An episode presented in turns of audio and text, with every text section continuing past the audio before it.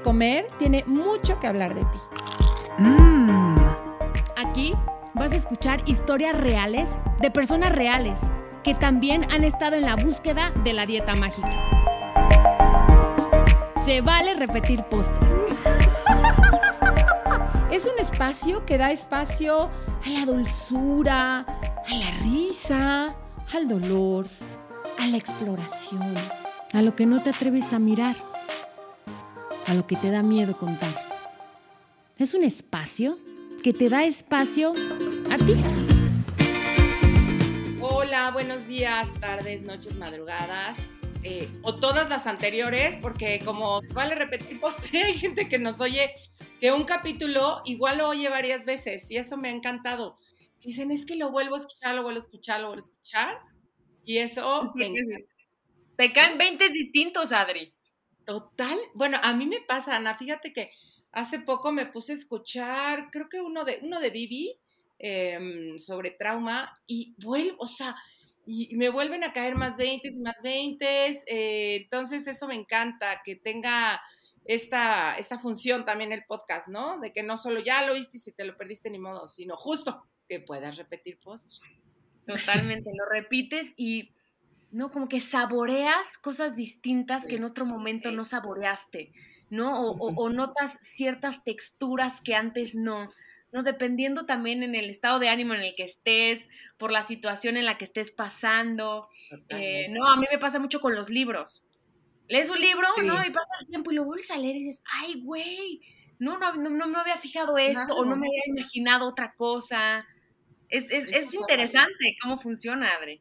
Exactamente. Y también sabes que es bien padre, Ana, como así, como hemos hablado a veces de estos círculos viciosos en los que nos metemos y pareciera que vamos al mismo lugar, como también hay círculos virtuosos. Y creo que eh, en este podcast se ha dado mucho círculo virtuoso, en donde alguien nos escucha y entonces quiere venir y contarnos su historia o poner sus granitos de arena para hablarnos de temas que nos puedan servir a partir de que escuchan uno o, o cómo se va conectando. Y así pasó con nuestra invitada de hoy, que es eh, alumna de Julie, que tuvimos la, la, la, semana pasada, y pues me escribió y me dijo, oye, yo quiero platicar con ustedes de un tema bien interesante que ahorita les voy a decir, pero antes prese la presento, que es María Elisa Rendón Arteaga, es licenciada en Administración de Recursos Humanos en el Instituto Tecnológico, en el ITESUM de Monterrey, eh, una larga trayectoria como psicoterapeuta, titulada en la maestría de psicoterapia gestal, titulada en procesos psicocorporales y eh, humanistas, con posgrado en Core Energetics, consejero en descodificación biológica de la escuela, híjole, está en francés, o no sé, en otro idioma. Venga, y no quiero regarla, no quiero regarla, de la Escuela Española de Descodificación Biológica original, certificada como ICC, Executive Coaching, eh, concluido diplomados en psicoterapia corporal biodinámica, gestal, pareja, familia, respiración consciente, entre otros. Una, un gran currículum y que yo creo que apoya una gran experiencia humana de, porque pues de qué nos sirven los títulos si no están apoyados por una experiencia humana. Así es que bienvenida María Elisa Rendón, que además nos viene a traer un tema que me encanta, ¿no? Los archivos de la memoria biológica como supervivencia y nos dejas así a Ana y a mí diciendo, ay, nos sobamos nuestras manitas y a ver, a ver qué nos vas a contar. Bienvenida. Bueno, muchas, muchas gracias. Y efectivamente, después de escuchar el podcast de la maestra Yuli Curi, dije, tengo, tengo que hablarles para decirles que tengo algo que comentar, algo que compartir, eh, porque yo creo que eh, muchos psicoterapeutas, eh, por lo menos un, un cliente pasa eh, con un problema de este, este índole, ¿no? Que es la alimentación, la no aceptación de sí mismo. Y, y bueno, es el caso, es el caso. Tengo un caso en particular que, que, quiero y estimo mucho a mi, a mi cliente, es una chica de 21 años que desde los 8 tiene un problema de alimentación, ¿sí? y, hay que tratar este tema con muchísimo cariño, muchísima comprensión, porque fíjense que, pues, es un tema la cuestión de alimentaria, ¿no? Pero creo que es eh, uno de tantos matices que existen en los problemas que todo mundo tenemos, que es la cuestión emocional. O sea, la plataforma que tenemos en común eh, de todos los casos terapéuticos que recibimos y que nosotros hemos vivido en lo personal, tienen una plataforma emocional, ¿sí? Y, y bueno, es mucho rollo todos esos títulos que salen de María Elisa, pero fíjense que lo que más a mí me ha impactado dentro de mi carrera es una, una, frase que dijo un maestro precisamente de, la psicoterapia gestal que dijo, un buen terapeuta no es el que se forma a través de los libros, de estar detrás de un escritorio, ¿no? que sale de la biblioteca con un buen certificado. El buen terapeuta es, es aquel que ya supo qué significa estar del otro lado de la silla ya fue paciente, ya vivió crisis, ya atravesó sus propios miedos, ya supo qué significa el ir a pedir ayuda. Y ese es mi caso, ¿sí? No soy psicóloga de carrera, ¿sí? Jamás me imaginé que iba a estar yo en estos términos, eh, pero la vida me llevó, o sea, los trancazos de la vida me llevaron a, a buscar ayuda porque mi vida era perfecta y resulta que no era perfecta, ¿sí? Y yo creo que eso nos pasa a muchos y es de mucho valor, pero de mucho valor ir a pedir ayuda, ¿sí? Es, es como el dentista, ¿no? Es como el dentista que dices, necesito 45 mil recomendaciones antes de ir con un dentista porque, porque no quiero, o sea, le tenemos pánico, ¿no? al dentista o al doctor o lo que sea. Igual con un, un, un terapeuta, o sea, es una necesidad de saber que necesito caer en buenas manos, ¿sabes? ¿Sí? Porque si no caes en buenas manos, eh, puede provocarte pues más mal que bien, desafortunadamente, ¿no? Oye, María Elisa, pero qué interesante eso que dices, ¿no? Tenía la vida perfecta y de repente, ¿no? O me di cuenta que no. ¿Qué, ¿Qué fue lo que pasó en tu vida? Me quedé pensando. Bueno, ese es un punto muy, muy interesante, es decir, eh, de repente, fíjate que el de repente no existe, ¿sí? Queremos sostener una verdad, queremos sostenernos en no está pasando nada, todo está bien, ¿no? Mi relación de pareja está fabulosa, tengo una familia perfecta, ¿no? Es, es el, matrimonio idóneo y, y estoy queriendo sostener una realidad que, en, que no me estoy dando cuenta que emocionalmente estoy pasando por una crisis, me estoy sintiendo sola, me estoy sintiendo abandonada, me estoy sintiendo rechazada, me estoy sintiendo, me estoy sintiendo, me estoy sintiendo, ¿no? Pero no tenemos como, como el aprendizaje de poderle poner palabras a eso que me está pasando. No sé qué me está pasando, pero algo me está pasando, ¿sabes? algo me está pasando. ¿Por qué? ¿Por qué? Porque manifiesto rabia, ¿no? Manifestaba mucha rabia con mis hijos, porque manifestaba, o sea, era, era una cuestión de, de, ansiedad, de inquietudes, de, de, algo me estaba pasando, pero no sabía qué era lo que me estaba pasando, ¿sí? Porque claro, nunca había estado yo en, en, un proceso terapéutico. En mi vida me hubiera imaginado que yo iba a estar necesitando de ayuda, ¿saben? Y todo partió porque fui a un curso, eh, de, el típico curso de la escuela que ofrece la escuela para educación sexual de los hijos, ¿no? Y eh, claro, dijeron los padres primero por delante, ¿verdad? Primero vamos a ver a que los padres que sepan de qué estamos hablando, porque si luego eh, llevamos a los hijos a un tema de sexualidad y en la casa siguen con los mismos temas, pues ¿de qué sirve no ponerlos en una plataforma de un mismo idioma? Entonces yo, pues yo, claro, yo quería que mis hijos fueran a ese curso y claro que yo fui. Y cuando voy a, a ese taller, descubro que mi vida se estaba desmoronando. Descubro que yo no estaba bien, ¿sabes? Y entré en una crisis espantosa. Me acuerdo que llegué con la tallerista y le dije, necesito hoy que me recomiendes a un psicólogo. Y me dijo, no, tranquila, no pasa nada, tómate tu tiempo. Le dije, no, no, no, no, le dije, no me estás entendiendo.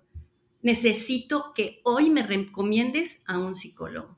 Pero ¿qué te está pasando? Porque igual dices, no, ahí sentí que me desmoronaba. O sea, tal cual, que de pronto te empezó a dar angustia, te empezaron a llegar recuerdos, te, te empezaste a escuchar frases. O sea, ¿cómo te diste cuenta que te estaba impactando tanto la información que estabas recibiendo?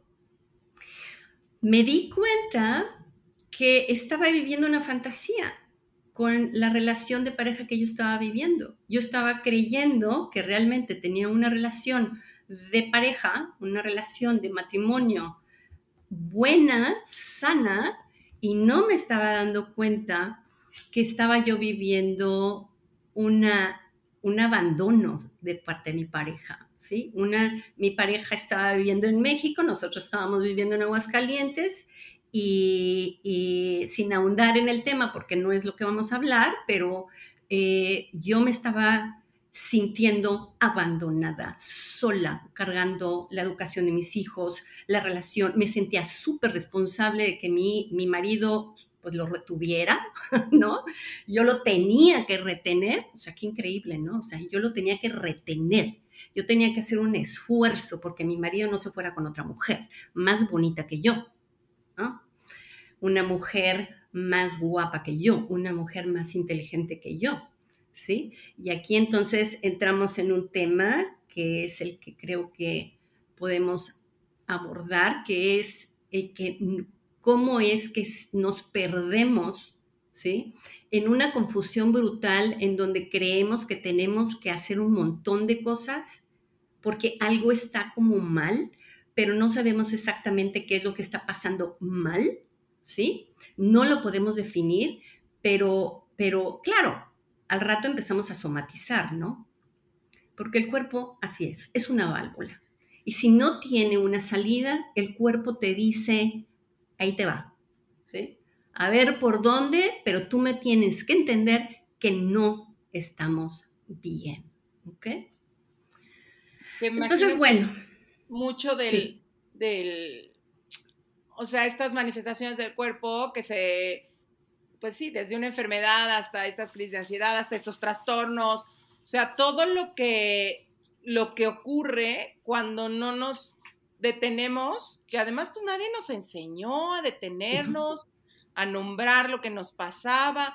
Y entonces, pues es mucho más fácil empezar a echar culpas, ¿no? Es que todo está mal porque mi marido hace tal cosa, todo está mal porque este gobierno, todo está mal porque Em, yo no he hecho las cosas bien y entonces me voy igual a una rigidez, a una obsesión, o sea, como que todos los, pues yo me imagino así como arañar paredes por tratar de salir de donde estamos em, y que tiene que ver, como tú dices, con un tema que mis emociones están, eh, están diciéndome algo y, y cómo serían estas memorias eh, biológicas, qué tienen que ver las memorias biológicas como con esto que estás diciendo. Ay, pues aquí es la parte interesante. Entonces empecé yo a ir a talleres y empezar a cursos porque yo tenía que saber qué era lo que me estaba pasando. Eh, me, me, topé con la psicoterapia de Gestalt y luego me topé con la especialidad de psicocorporal, que el psicocorporal me llevó a, otro, a otra plataforma es una psicoterapia que verdaderamente recomiendo, porque hablas desde el cuerpo, hablas desde el cuerpo. Pero la parte interesante es que a pesar de que yo, terapia, tomando cursos, este, eh, tomando terapia yo, procesos personales, teniendo supervisión como, eh, como terapeuta, con todos los requisitos, ¿no? De como, como psicoterapeuta, en fin, todos mis protocolos al pie del cañón, porque pues muy buena alumna, ¿verdad? O sea, realmente viviendo mis procesos, yo viviendo mis procesos, tomándolo muy en serio que yo tenía que trabajar mis miedos si yo quería transmitir eso, porque a mí me, me convenció mi propia transformación el decir yo me necesito dedicar a esto. amo la transformación que tuve y, quisiera poder transmitírsela a más gente, ¿sabes? Pero dentro de eso que yo estaba viviendo como terapeuta en mi preparación personal, años y aún así me daba de topes, ¿por qué no podía yo dejar de gritar cuando estaba yo furiosa? ¿Por qué no podía yo controlarme en mis conflictos con mi pareja, con, bueno, me, volví a casar, me divorcié, me volví a casar con un hombre con, con cuatro hijos y yo tres, éramos nueve en la familia, éramos una familia grande y, me empanicaba a mí el, el darme cuenta que cuando entraba en un estado de crisis era incontrolable mi manera de reaccionar. No, no, no, ¿cómo les puedo decir? Era una desesperación de decir, ¿cómo es posible con tanto proceso que llevo yo como psicoterapeuta, con tantos cursos, con tantas sesiones, con tantos retiros, con... ¿por qué diablos no puedo con esto? Esto es lo que me, me, me frustraba muchísimo, porque decía, que hasta me avergonzaba de decir, ¿cómo es posible que no pueda? ¿Sabes? O sea, ¿por qué no puedo? Y entonces aquí, en este, ¿por qué no puedo? ¿Por qué me gana la rabia? ¿Por qué me, por qué me gana la, el impulso? ¿Sabes? Comprendí, después de muchos libros que pasaron a través de mí, descubrí uno que empezó a hablarme de un lugar muy diferente. Y es el, el que me empezó a llevar a esto que ahora transmito yo a mi, a mi cliente, a mis clientes, es la memoria emocional. ¿Qué quiere decir esto de la memoria emocional? La memoria emocional es esa que se queda guardada en la célula, en la biología, y ya se nos olvidó acá arriba en la cabeza qué sucedió. Se nos olvidó porque la cabeza no tiene la capacidad de tener tanta memoria como para guardarse todo lo que la biología sí guarda. Las células tienen un archivito, es un chip que tiene la capacidad, una célula tiene la capacidad de guardar toda la información de todas las computadoras del mundo y le sobra espacio. O sea, imagínense la capacidad que tiene nuestra biología de guardar la memoria desde que se gesta nuestro cuerpo, en el vientre de nuestra madre, ¿sí? ¿Por qué? Porque el cuerpo tiene una función única y fundamental que es la supervivencia. Y esto es... estás diciendo, perdón, porque entiendo ahorita con tu ejemplo, eh, cuánta gente que no esté escuchando se ha preguntado lo mismo, ¿no? De, a ver, si ya entendí eh, ¿por qué a lo mejor, no sé, o me sigo dando atracones? ¿Por qué eh, no puedo eh, este, estar tranquila si no voy y me como todo el refri? por qué no? O sea, todas estas cosas que como dices, por más que en nuestra parte racional decimos, pero ya entendí, ya entendí que no me hace bien, o no me hace bien, no sé, o fumar, o no me hace bien tal cosa, o no me hace bien relacionarme así, y no puedo parar porque es algo más, como tú dices, de un, desde un lugar como muchísimo más profundo que nuestra racionalidad. Sí. Y es muy frustrante, ¿eh? Es muy cansado y muy frustrante el que, el que yo quiera, pero no puedo. Sí. ¿Cierto? Cierto. No puedo. Y, quiero, ese es mi, o sea, mi problema es que sí quiero cambiar mis, mis actitudes, pero yo quisiera basarme en dos bellísimos ejemplos para poder entender cómo funciona la biología y cómo funcionamos a partir de ahí, ¿sí? Hace muchos, hace muchos años me platicó una amiga que había visto un programa en donde ponían dos mesas, ¿sí? Arriba de esas dos mesas ponían un vidrio muy grueso, transparente, y de un extremo de la mesa ponían a un bebé gateando y del otro lado ponían a la mamá. ¿sí? Entonces, la tarea era poner al bebé, tenía la mamá enfrente y el bebé tenía que atravesar ese vidrio transparente hacia donde estaba la madre. La parte interesante de este, este eh, documental que hicieron es que el bebé, fíjense, fíjense, la inteligencia biológica es increíble. El bebé, en el momento en que veía a la mamá, se arrancaba gateando, pero en el momento en que llegaba al borde de la mesa y se detectaba un abismo, o sea, el piso, el bebé se detenía. Instintivamente el bebé se detenía y no avanzaba, fíjense. El bebé sin saber, sin saber cuál era la mecánica de decir la biología, inmediatamente dijo, aquí hay peligro, no cruzas. ¿Por qué? Porque fíjense qué interesante, la biología no distingue entre la realidad y lo imaginario. Entonces, para la biología, la realidad era que había un abismo, porque no detectaba que había un vidrio, era abajo, nos caemos, querido. Entonces, aquí en la orillita y aquí te quedas, ¿ok? Fíjense qué bello, porque es una respuesta biológica. Es una inteligencia biológica la que tenemos nosotros para supervivencia.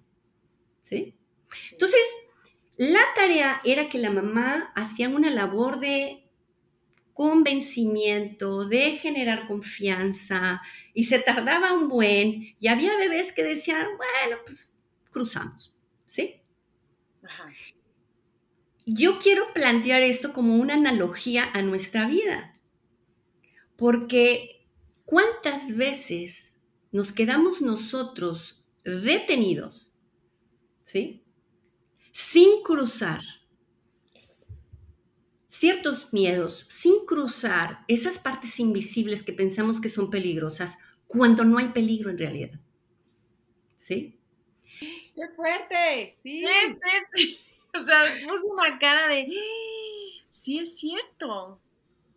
Sí. Tienes mucha razón. O sea, como que el miedo nos paraliza. Exacto. El miedo nos paraliza. Aunque no sea real. El peligro no sea real, ¿no? El miedo se siente real, pero el peligro, sí. pero cómo es esta lectura que hace nuestra biología eh, de, hey, aquí hay o puede haber peligro. Exacto.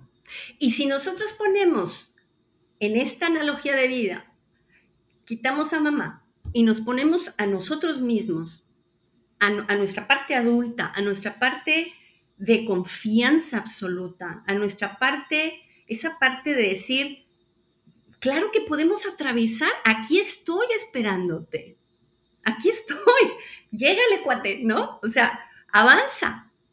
Y es un tratar de convencernos de que tenemos que atravesar algo que es imaginario, ¿sí? Y son los miedos de supervivencia lo que nos frenan poder atravesar esa, e, e, e, es, es, esa, ese camino, ese recorrido, nos detenemos, nos detenemos, nos detenemos. ¿Por qué? Porque hay un cúmulo de cuestiones imaginarias de peligrosidad para la biología, que es la parte interesante. No para la cabeza, fíjense, para la biología. Ahora, vamos a ponerlo como ese, cómo vendría siendo esto peligroso para la biología. Exacto. Sí, sí para la biología es peligroso que nos abandonen, ¿qué creen que va a ser la biología? Pues la biología que no nos abandonen, para que no nos dejen. Sí. Exacto, exacto. La biología va a decir, no, cuate, olvídalo. Es de vida o muerte que nos abandonen. Así que de esta pareja no te mueves, por decir un ejemplo, ¿sí? ¿Por qué? Porque es peligroso que nos abandonen. Es peligroso quedarnos solos, ¿sí? Pero, a ver, Marisa, con esto que tú estás diciendo, con, el tema de que nos abandonen, o sea, biológicamente, ¿ya, ¿ya viene eso en la célula? Ah, esta es una pregunta muy buena la que estás haciendo, Ana, porque yo quisiera repetir lo que algún autor comentó y dije, esto es, es exquisito. El autor decía, no nacemos con los miedos. Todas las cunas de bebés que están en un hospital recién nacidos nacen con las mismas posibilidades. Nacen vírgenes de cualquier tipo de miedo. La diferencia es cómo vamos aprendiendo a tener miedo. Y miedos irracionales, miedos imaginarios y miedos justificados, o sea, miedos que realmente sí sucedieron. ¿sí? Claro. El problema, y ese es el, el segundo ejemplo que quiero poner, que creo que va a ser muy claro lo que estoy queriendo tratar de compartir en este, en este tema con ustedes, es cómo el problema no es la emoción que surge en un momento de peligrosidad, ¿sí? Sino que el problema es la permanencia de esa emoción en mi biología, ¿sí? Porque fíjense que ahora las emociones, resulta que antes decían que las emociones no se podían medir, o sea, no podían medir cuánta alegría tenías, cuánta tristeza tenías, ¿no? ¿Qué tan triste está ahorita María Elisa o qué tan feliz ahorita está María Elisa, pues quién sabe. Pero resulta que si te llevan a un laboratorio, químicamente, sí te pueden decir, tienes tanto porcentaje de dopamina, tienes tanto porcentaje de aceticolina, tienes tanto porcentaje de serotonina, o sea, si ellos, el laboratorio, quisieran saber cómo está el estatus emocional de María Elisa, químicamente sí te lo pueden decir sin que te vean la sonrisa puesta en la cara, pueden decir, Marilisa está contenta. ¿Por qué? Porque aquí hay dopamina. ¿Sí? Entonces, si partimos de la química, o sea, que las emociones son química en el cuerpo, ¿ok? O sea, para yo poder sentir una emoción, es porque yo ejecuté un pensamiento, o sea, emití un pensamiento y ese pensamiento hizo una serie de conexiones neurológicas, que aquí estamos hablando de neurociencia.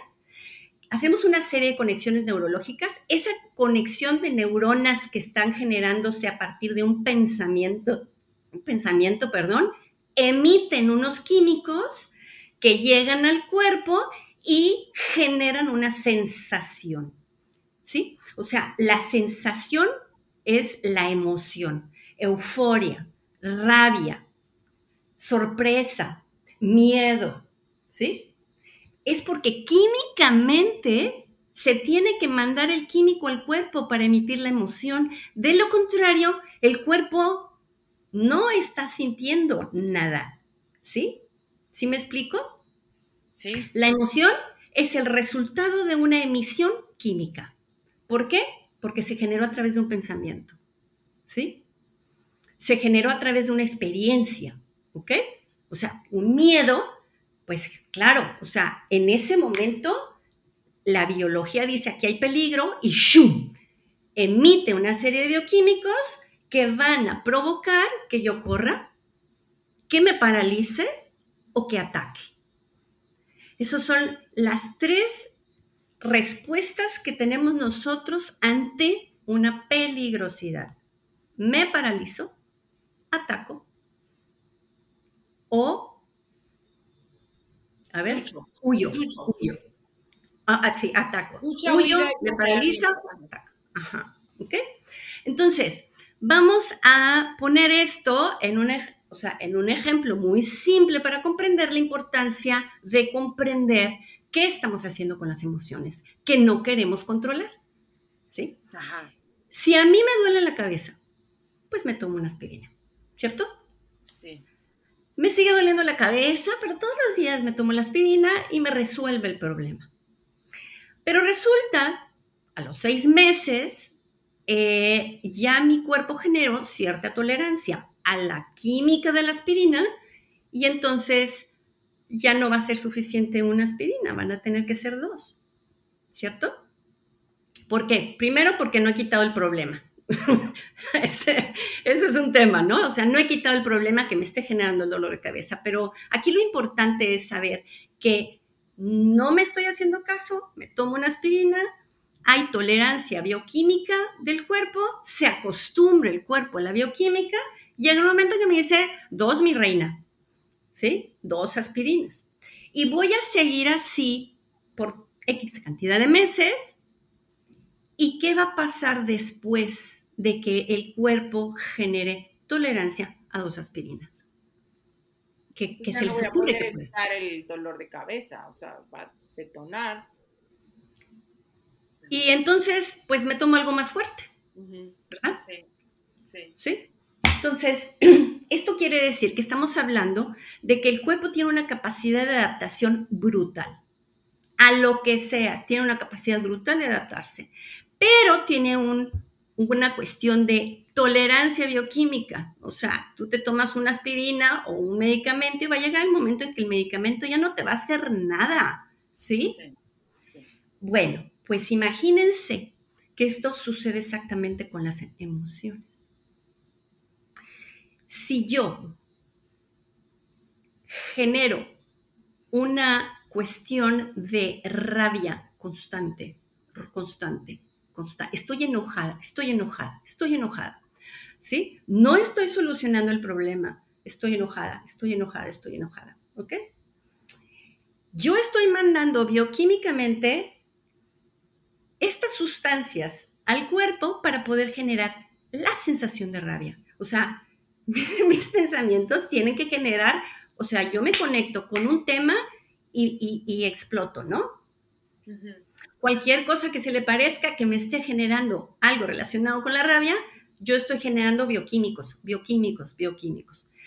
Resulta, chicas, que el cuerpo se hace tolerante a, los químicos de la emoción emitida. En este caso, la rabia. Entonces va a llegar un momento en que el cuerpo va a decir, oye, fíjate que estos shots que me estás mandando de bioquímica al cuerpo ya no me hacen tanto efecto. Necesitamos más bioquímico, porque el cuerpo se hace adicto a la emoción. Así como se hizo adicto a la aspirina, se hace adicto a la emoción. Ajá. ¿Ok?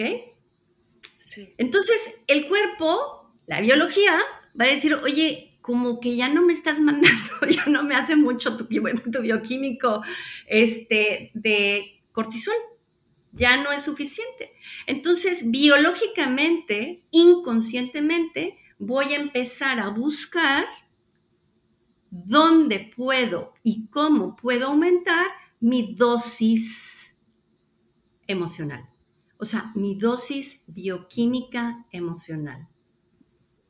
Oye, y también nos podríamos eh, hacer adictas al placer, o sea, porque me digo, y lo, y lo veo mucho, cómo regresamos y decimos, ¿por qué si ya voy tan bien? ¿Por qué si me siento bien? ¿Por qué si estoy tranquila?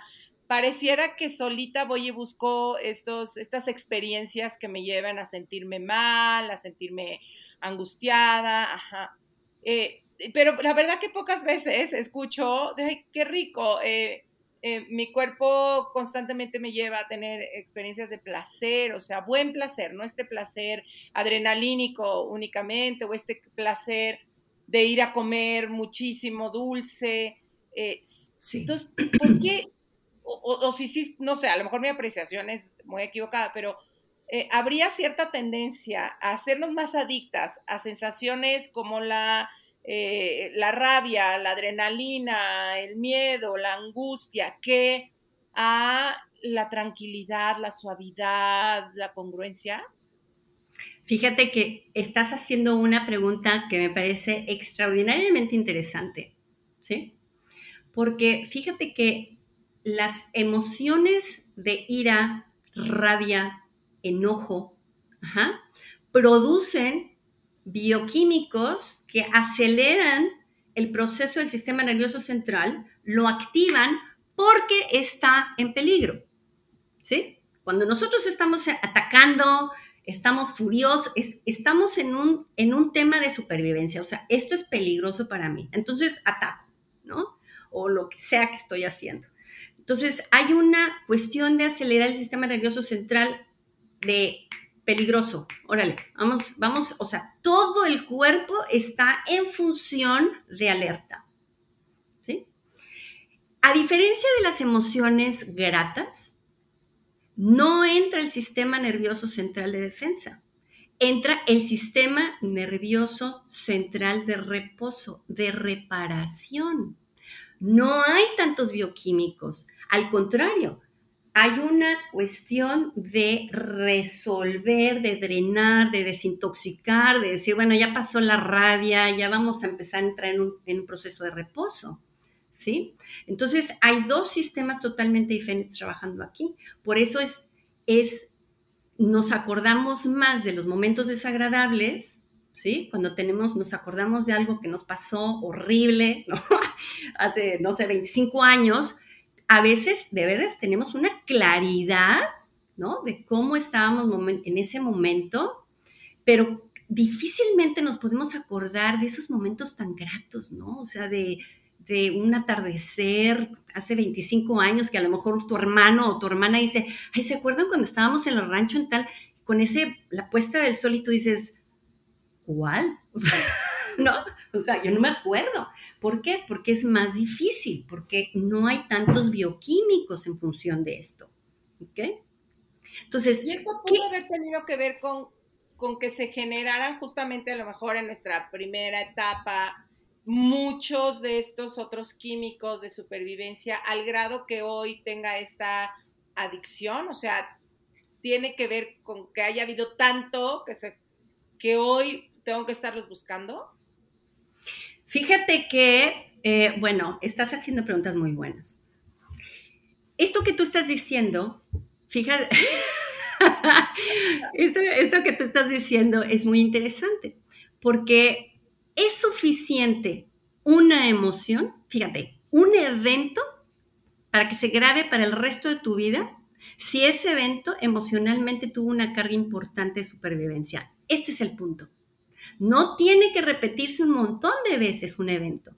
Con que sea uno y emocionalmente importante de supervivencia, es suficiente para que la biología lo tenga como peligrosidad registrado. Ok, yo me encargo.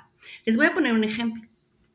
Y, este ejemplo que quiero poner es para que comprendamos que cuando nosotros decimos, qué difícil, o sea, qué difícil cambiar algo, qué complicado, es que tienes que echar un chorro de ganas y tienes que ponerle un buen de voluntad. Yo digo, no, no es cierto. La emoción es la que va, se va a encargar de, hacer el, todo el trabajo. Y les voy a poner un ejemplo.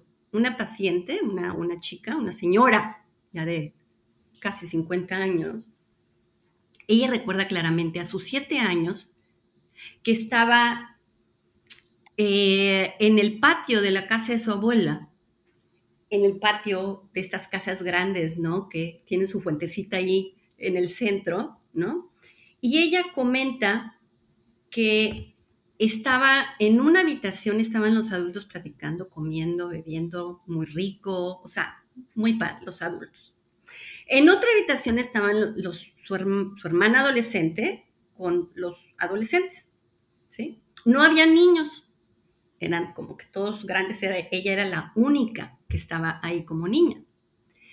Y no la aceptaban en ninguno de los dos cuartos porque era una niña, ¿sí? O sea, los temas de conversación de adultos no tenía cabida ella. Entonces ella recuerda claramente cómo estaba sentada en la fuente del patio de la casa de la abuela. Y fíjense, fíjense la declaración que se hizo a sí misma. Dijo, no me va a volver a suceder esto nunca, jamás en la vida. A mí nadie me va a abandonar.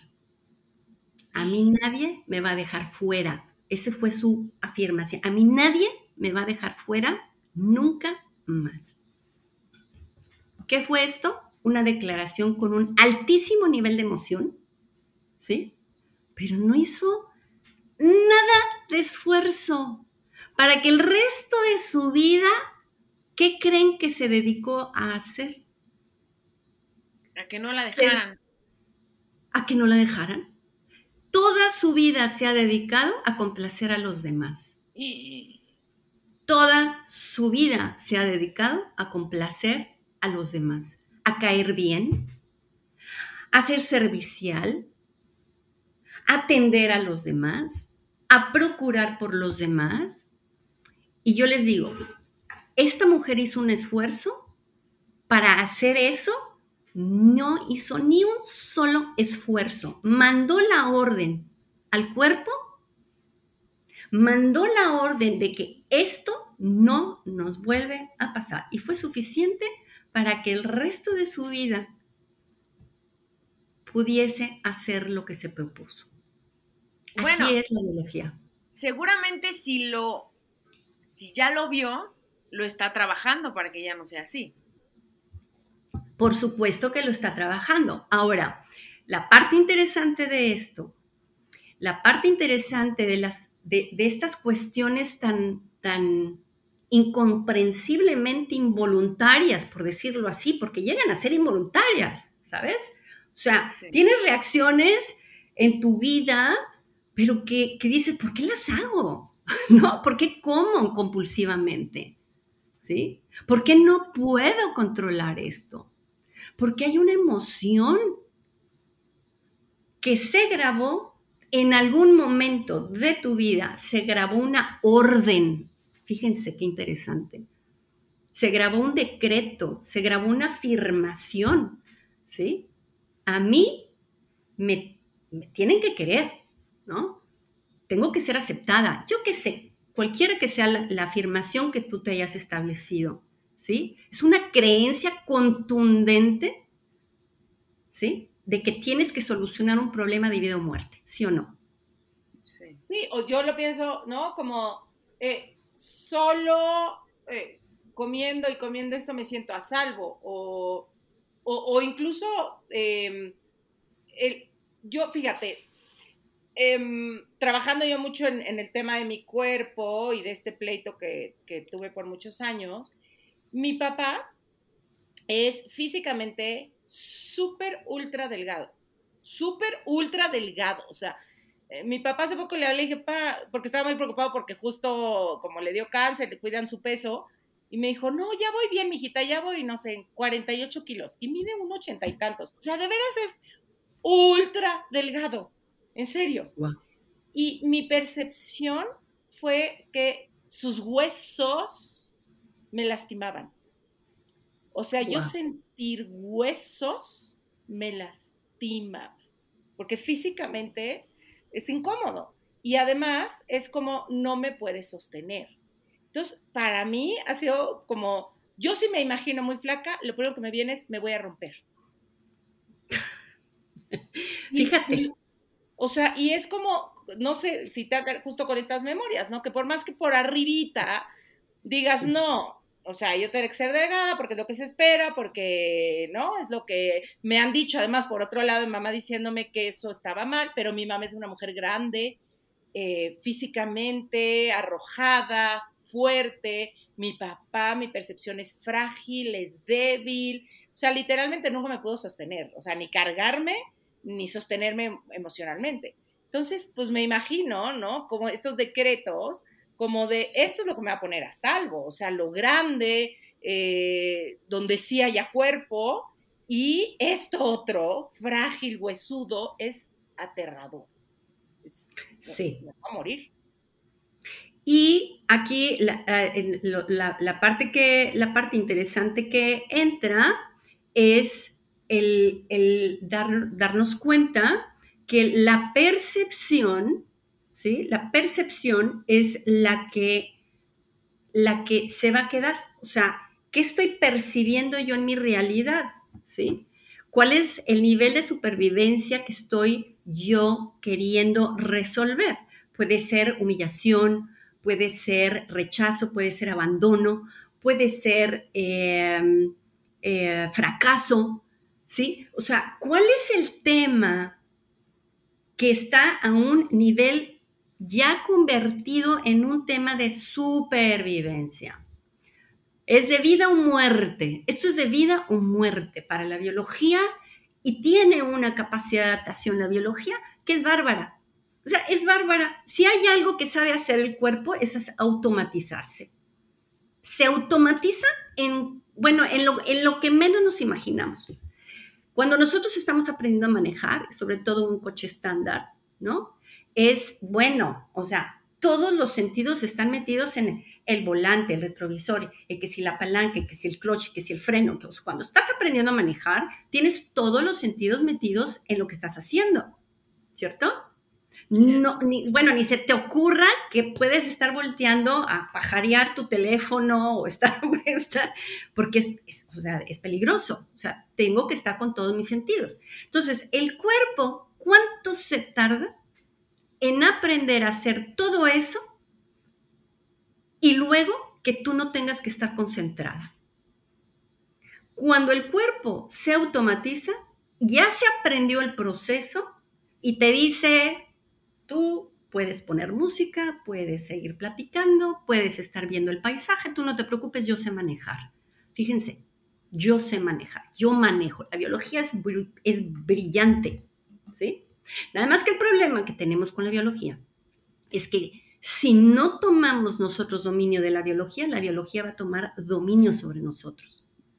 ¿Y cómo podríamos salir de ahí? Porque eh, pues por lo que nos cuentas, pues eso son, lo que decíamos, son, son temas que son mucho más profundos, que no van desde la racionalidad, eh, simplemente, ¿cómo podemos comenzar? Sé que es un proceso, pero ahorita para la gente que nos esté escuchando y que quizás se le mete ya el gusanito, eh, ¿cómo se puede actualizar? ¿Se pueden más bien actualizar estas Claro, claro, por supuesto.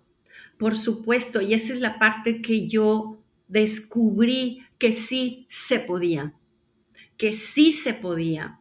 Y esa es la parte que yo quería compartir con ustedes. Porque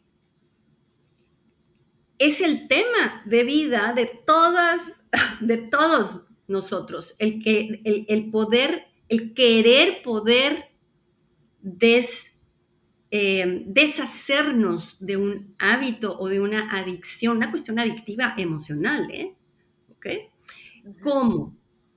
Fíjense, la parte más importante de esto es la cotidianidad, o sea, el hábito de todos los días que nosotros tenemos, empezando por el pensamiento.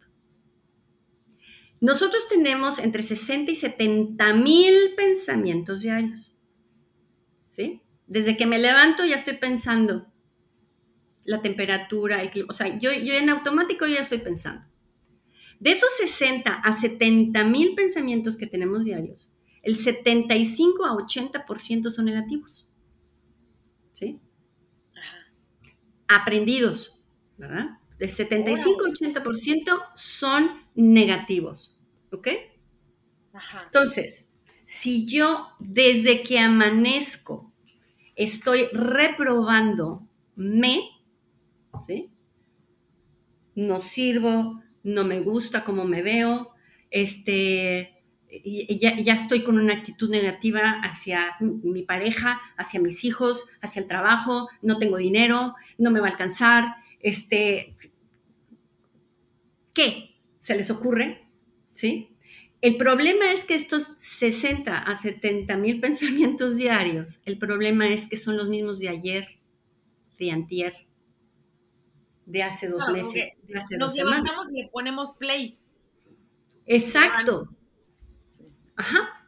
Entonces, ¿cómo queremos nosotros quitar un hábito, ¿sí? Como puede ser un problema alimentario, ¿Cómo lo quiero quitar si todos los días estoy pensando lo mismo?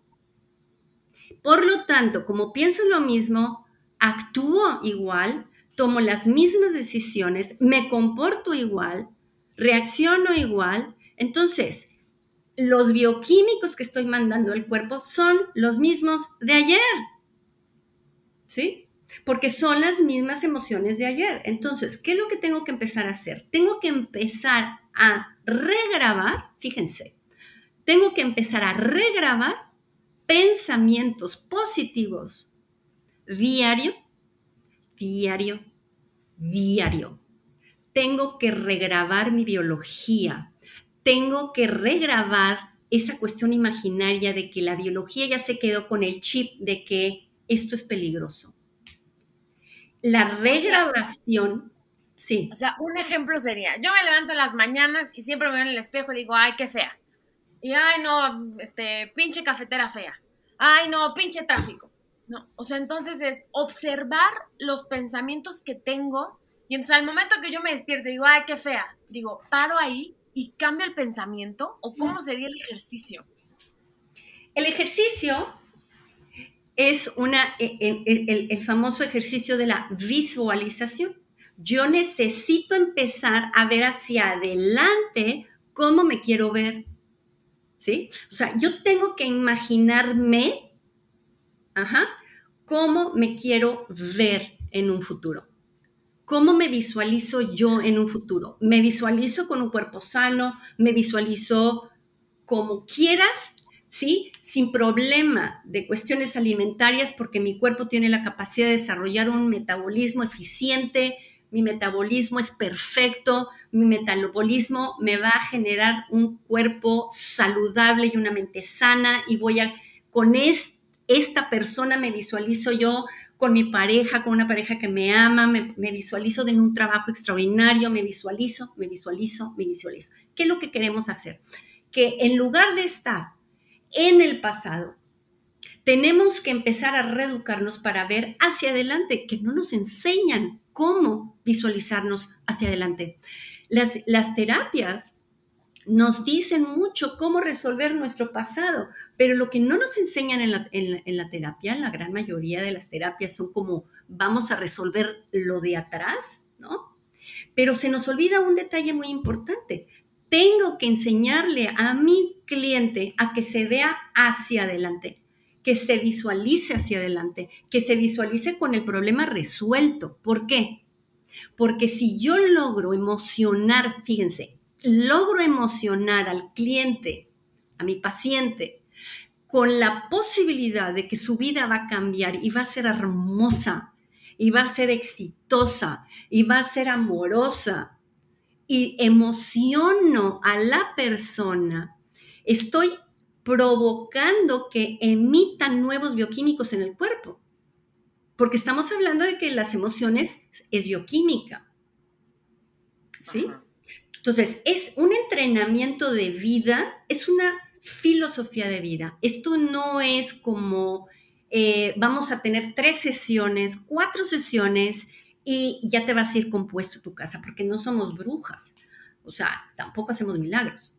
Tenemos que llevar a una escuela de aprendizaje de aprender a emocionarse diferente para que químicamente empiece efectivamente a haber un resultado distinto en la biología. La biología tiene que cambiar su adicción a lo mismo.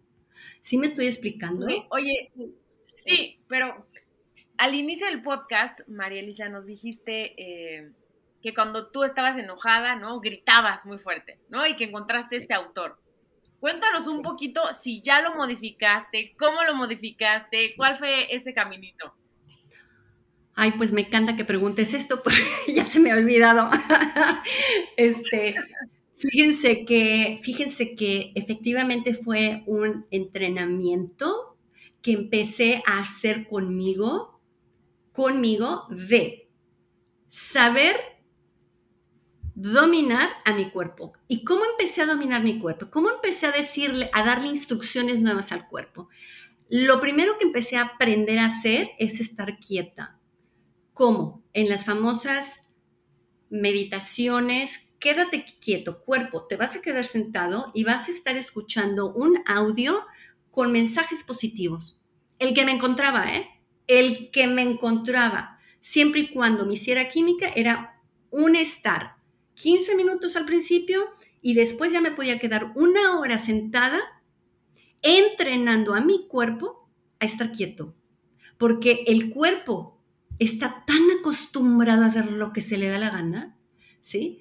Que en la sola posibilidad de decirle al cuerpo, mm, nos vamos a sentar 15 minutos en las mañanas escuchando un audio, el cuerpo, la biología te va a decir, ajá, con todo lo que tenemos que hacer. Tenemos que, o sea, ya empieza a cosquillar, te empieza a doler la espalda, se te duermen las piernas, este, ya empieza la lista del súper acá en la cabeza, de qué, estás haciendo aquí sentada, ¿no? Ya nos tenemos que ir. O sea, cualquier excusa para la biología, para su, ritmo bioquímico, cualquier cosa va a hacer que tu cuerpo te diga, de aquí nos levantamos, porque yo soy el que da órdenes.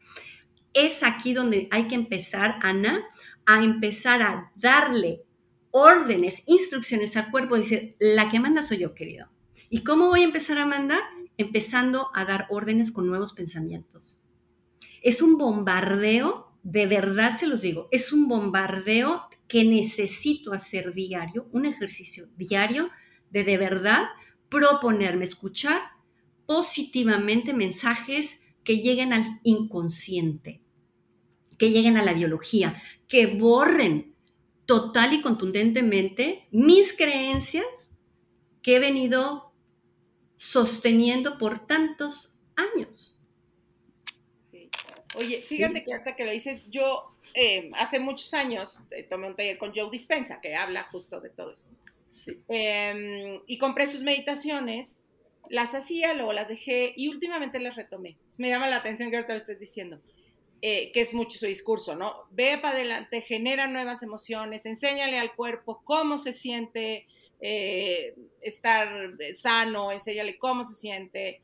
Y es increíble, yo ves que, eh, claro, mi mente obsesiva de repente porque, no, es mucho imagina y qué quieres y cómo te quieres sentir y qué vas a hacer. Y de pronto digo, es que más allá de estarme, te digo, sí me permite imaginar, pero ya mi cuerpo en cuanto oye la música, entro en una sensación tan rica, o sea, yo siento como mi cuerpo empieza a generar otra química. Y sí, me he propuesto hacerlo o sea, todos los días, eh, porque la química con la que mi cuerpo responde es increíble.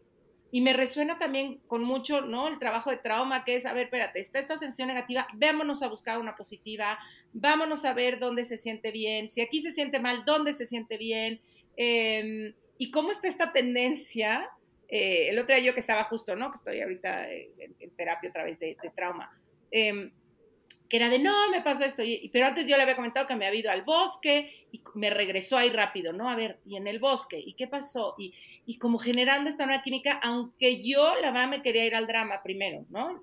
ya lo tengo más aprendido, el caminito es más directo, ya lo conozco mejor y hacer este movimiento a no, vámonos a esta otra parte donde te sentiste bien, qué pasó. Y, y, sí, efectivamente, se empieza a generar otra, otra biología, otra química que poquito a poco nos va ayudando, bueno, a mí sí me ha ayudado mucho a tomar otras decisiones porque ya hay otro, pues sí, ya hay otro elemento. Es como cuando dices, bueno, quiero licuado de plátano, pero nunca le he puesto plátano, ¿no? Y siempre le he puesto fresas y digo, ¡cara! Y el día que le pongo plátano digo, ¡ay, con, ra, con razón ya sabía plátano! Y creo que de pronto justo, ¿no? Nos ha faltado meterle esta, esta otra, estos otros químicos, esta otra biología, que no es de una hora, no es nada más decir, soy feliz, soy feliz. O sea, a mí me viene mucho como, como em, acompañarlo con la corporalidad, o sea, cómo se siente cuando yo estoy pensando como, porque fue, como tú decías, esta declaración que hizo esta chava no fue nada más como mirando las estrellas, fue con una emocionalidad que le, dio la fuerza y como ahorita también es, le meto una emocionalidad y a mi cuerpo acompañando a estas nuevas, eh, porque yo la verdad, sí soy un poco reacia, nada más de, hoy soy feliz, hoy soy feliz, hoy, pues no, o sea, creo que si no se lleva como con una con una emocionalidad, con sentarme eh, con, mi cuerpo a sentirlo, a lo mejor al principio incómodo, con llevarlo a caminar, con llevarme a oler las flores rico, con llevarme a, o sea, no solo quedarme en mi cama pensando este, o, haciéndome decretos, sino cómo también acompañarlo. De, Exacto. hacer experiencias. Los, los decretos no funcionan si no tienen una carga emocional. Fíjense, fíjense aquí la importancia de esto un decreto no me sirve si no tiene una carga emocional, porque la carga emocional es la que va a empezar a dejar grabado el chip en la célula. ¿Por qué? Porque es bioquímica. Estamos hablando de bioquímica. Necesito emitir bioquímicos nuevos a la biología. ¿Sí? De lo contrario, no se va a grabar. Nada más que también tengo, bueno, una buena noticia. Yo digo que es buena noticia. Es que fíjense, el cuerpo escucha, aunque no esté prestando atención la propietaria del cuerpo, el cuerpo, la biología, escucha. ¿Cómo, cómo, ¿Qué es esto? Si yo pongo todos los días una grabación, aun cuando me esté bañando, cuando esté cocinando, cuando estoy limpiando la casa, cuando estoy haciendo algo que no necesita concentración, si yo escucho diariamente una grabación de afirmaciones positivas, positivas, positivas, positivas, fíjense qué sucede. El cuerpo empieza a grabárselas. Aunque no esté prestando yo atención porque estoy cocinando, si está la grabación puesta diario con mensajes positivos reiterativos, aunque no tengan una carga emocional, ¿qué creen? Funciona, chicas. Funciona. ¿Por qué? Porque la biología está escuchando la grabación. Está regrabando sobre lo grabado. Fíjense qué padre. Qué increíble. Oye, María, María Elisa, gracias por todo este, por venirte a compartir. Eh, ojalá luego regreses y nos cuentes pues más, porque este tema nos, a mí me pica, este. Uy, hay tanto, hay tanto, sí. Ya nos diste una probadita de algo que sabe rico y que, pues ya querremos repetir postre. Me encanta. Sí, María Si hoy, yo te quiero preguntar, si hoy fueras un postre, ¿qué postre serías? Con una raja de canela, arroz con leche. Ok. Hoy sería eso. Qué rico. Oye, y si alguien te quiere contactar, ¿dónde te podemos encontrar? Ok, eh, me pueden contactar a mi WhatsApp Ajá, con el teléfono 449-804-3330. Ese es mi WhatsApp. Que las llamadas telefónicas no las contesta, eh, pero con un WhatsApp, claro, con muchísimo gusto, inmediatamente me contacto. pues muchísimas gracias por compartirte. Em, y estoy segura que mucha gente que escuchó va a poder comprenderse sobre todo desde la compasión, ¿no? No desde el castigo de, ah, es que nos encanta ya ponernos nombres, que soy una indisciplinada, soy tonta, soy débil, soy frágil, y podernos mirar desde esta biología, desde que nuestra inteligencia corporal es la que toma muchas veces las decisiones en pro de nuestra supervivencia, por lo menos a mí me ha dado mucha paz y mucha reconciliación conmigo. Totalmente, totalmente. Conocer la biología y llevar al cuerpo a donde nosotros queremos que esté, es una maravilla. De verdad, es una, es, lo cambia todo, comprender que las emociones, ¿sí? No son una cuestión como sin dominio. Las emociones lo es todo, porque resignificas a partir de una emoción. Y hay veces que ni siquiera cuesta trabajo. Yo estoy muy agradecida porque hayan aceptado mi, solicitud de estar en su programa. Muy, muy agradecida, de verdad me siento muy honrada. Eh, y gracias. gracias a ti, gracias por tu tiempo, gracias por compartirte y de verdad esperamos repetir postre contigo. Me va a encantar, me va a encantar, chicas. Muchísimas gracias. Bye bye, un abrazo. Igualmente, gracias. Si te gustó el podcast, pasa la voz y no olvides suscribirte.